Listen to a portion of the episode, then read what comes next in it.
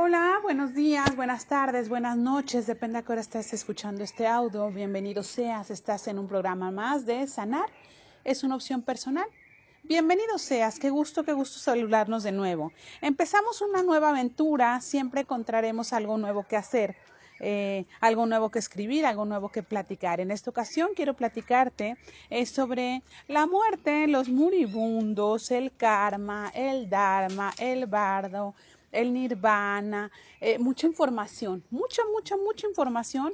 Te voy a hablar de budismo, budismo tibetano, te voy a hablar un poco de comparación que cómo lo vemos con las religiones. Hoy vamos a hablar de algo interesante, vamos a hablar de la muerte, pero la muerte no como la vemos normalmente desde el dolor, sino vamos a verlo como una transición. ¿La muerte es el final o es el principio? ¿Es una nueva oportunidad? ¿Es una nueva oportunidad morirnos? ¿Qué pasa con aquellos que se han adelantado? ¿Se adelantaron a dónde? ¿Cómo logramos eh, entender, según el budismo, la muerte, la vida y las vidas anteriores o las vidas posteriores a la que estamos viviendo aquí y ahora en este siglo, en este momento, en este cuerpo, en este empaque, como lo yo, le llamo? ¿Cómo logramos entenderlo? Es bastante interesante, bastante bonito, bastante compasivo entenderlo desde ahí. Eh, yo sé eh, que es la verdad, no es absoluto lo que yo digo, esto es una propuesta, una, una visión personal personal que si te sirve, adelante, tómala, adóptala. El conocimiento es de todos, por eso es que yo me atrevo a compartírtelo un poquito más desglosado, un poquito más eh, llamado como desde la espiritualidad, la humanidad, desde el ser. Eso es lo que a mí me gusta compartir. Si te gusta, si son temas interesantes, si son temas que despiertan en ti inquietudes, adelante, escúchalos. Y si sabes que alguien está sufriendo y le puede ayudar, compártelos, porque es una forma de ayudar. El conocimiento nos hará libres, nos libera de pensar y la otra es que nos compromete.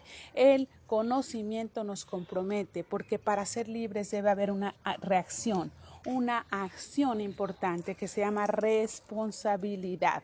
Si yo sé que yo soy responsable de lo que estoy viviendo aquí y ahora por lo que hice o dejé de hacer allá y entonces, entonces seré responsable y cambiaré mi actitud y haré las cosas con mucho más conciencia, más concienzudamente para hacer las cosas de manera diferente. Entonces no vivo pensando en el pecado ni en el pecador, en el bueno y en el malo, sino en mis acciones y en mis reacciones. Me hago responsable de mi vida y de mis futuras vidas desde hoy y me hago responsable de lo que viví antes. Eh, creas o no creas en vidas pasadas, vamos a platicar eh, adelante. Quizá esto puede ser polémico o eh, dudoso, te va a hacer preguntarte muchas cosas. Y está bien, para eso es el conocimiento. Si lo diéramos y nadie se cuestiona, no llegó al final el conocimiento, no llegó a donde tenía que llegar.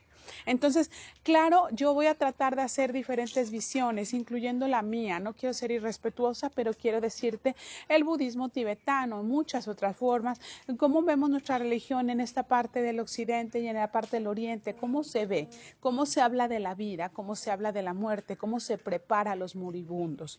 Un poco eh, un poco platicar de todas estas partes, desde la tanatología, desde el budismo, desde el karma, el dharma, eh, qué es el cielo, qué es el infierno, qué es el proceso medio. Y lo, y lo otro que voy a incluir ahorita, la parte espiritual, la espiritualidad. ¿Qué pasa con los seres que trascienden o no trascienden?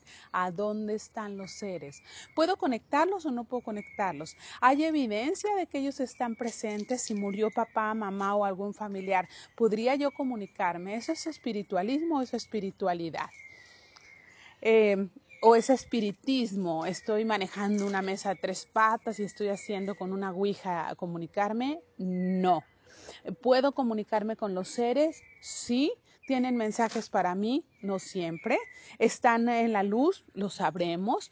Eh, depende de las acciones y más. Nosotros no somos jueces, solo somos observadores de ese mundo. Y ese mundo en donde los muertos trascienden para volver a regresar tiene sus reglas especiales. Eh, bueno, pues todo esto es lo que te voy a platicar. ¿Con qué argumentos? Bueno, hay varios libros que tengo que he leído. Este es un, tema, un tratado que me fascina. Yo creo que desde niña ha despertado mi curiosidad entonces siempre he estado al lado de esto. Eh, mi nivel de empatía o de sensibilidad a lo sutil es muy fuerte. Entonces, bueno, hace mucho tiempo yo leo oráculos y manejo y trabajo eh, con seres ascendidos. En algunas religiones le llaman ángeles y arcángeles. Yo trabajo con seres ascendidos que me ayudan en gran parte a saber cosas, a tener premoniciones, a tener sueños, a dar mensajes.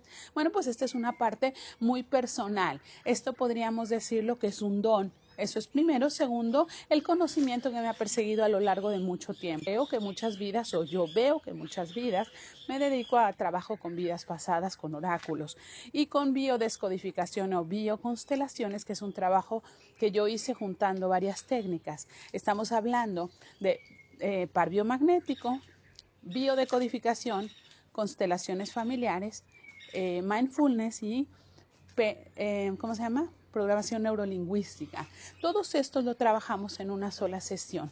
No lo unimos en una técnica para trabajar y hacer regresiones hacia el pasado de los pacientes y llegar a saber qué karmas o qué dharmas traen y por qué están trabajando o viviendo lo que viven. De forma tal que encontramos el origen del conflicto que no puede ser en este momento, puede ser en esta vida, en la infancia o mucho más atrás. No solo lo descubrimos, porque descubrirlo no es suficiente. Trabajamos en él, pedimos perdón, agradecemos, honramos, bendecimos y soltamos desde vidas pasadas lo que traemos, si es que tengo un karma o generé un karma y si ya lo pagué. Si tengo un dharma y ese ya regresó a mí y si ya me lo pagaron. Entonces trabajamos algo muy bonito. Este es mi trabajo, esta soy yo, esta es como una radiografía de qué me ha hecho en este mundo o en este aspecto saber un poco más de la muerte los moribundos, los que se van, los que trascienden, los que nos quedamos, eh, los seres que están intermedios, los que no pueden irse. Bueno, hay mucha literatura y yo te hablo de mi vida personal o de mi experiencia personal. No es la verdad, no es la única verdad, tienes el derecho a cuestionarlo. Por supuesto, habemos muchos que hablamos de esto, tienes el derecho, yo te lo doy. ¿Te gusta? Escúchalo, ¿te sirve? Utilízalo. Van a ser una serie de capítulos, no sé cuántos, los que sean necesarios. Yo tengo un grupo, amoroso grupo que se llama Sembrando Semillas de Amor. Con ellos tenemos un cierto eh, approach o un acercamiento para poder estar platicando este tema. Ellos preguntan, yo contesto, ellos eh, indagan, ellos eh, dudan, este, hay conflicto, hay este, qué sé yo, diálogo, hay intercambio. Entonces, eso va a ir sacando qué tanta información iré yo metiendo acá. Te invito, por favor, si me quieres seguir, adelante, bienvenido seas. Este es Spotify y con gusto puedes seguirme. Si me quieres compartir, te lo voy a agradecer porque esta es mi misión. Y la última, estoy haciendo complementario en Facebook este trabajo. Ahí pongo alguna reflexión y aquí hacemos la plática con el cafecito. Si quieres escucharla con un rico café o una, un tecito de jazmín, de manzanilla, de hierbabuena, bienvenido. La plática va a estar interesante.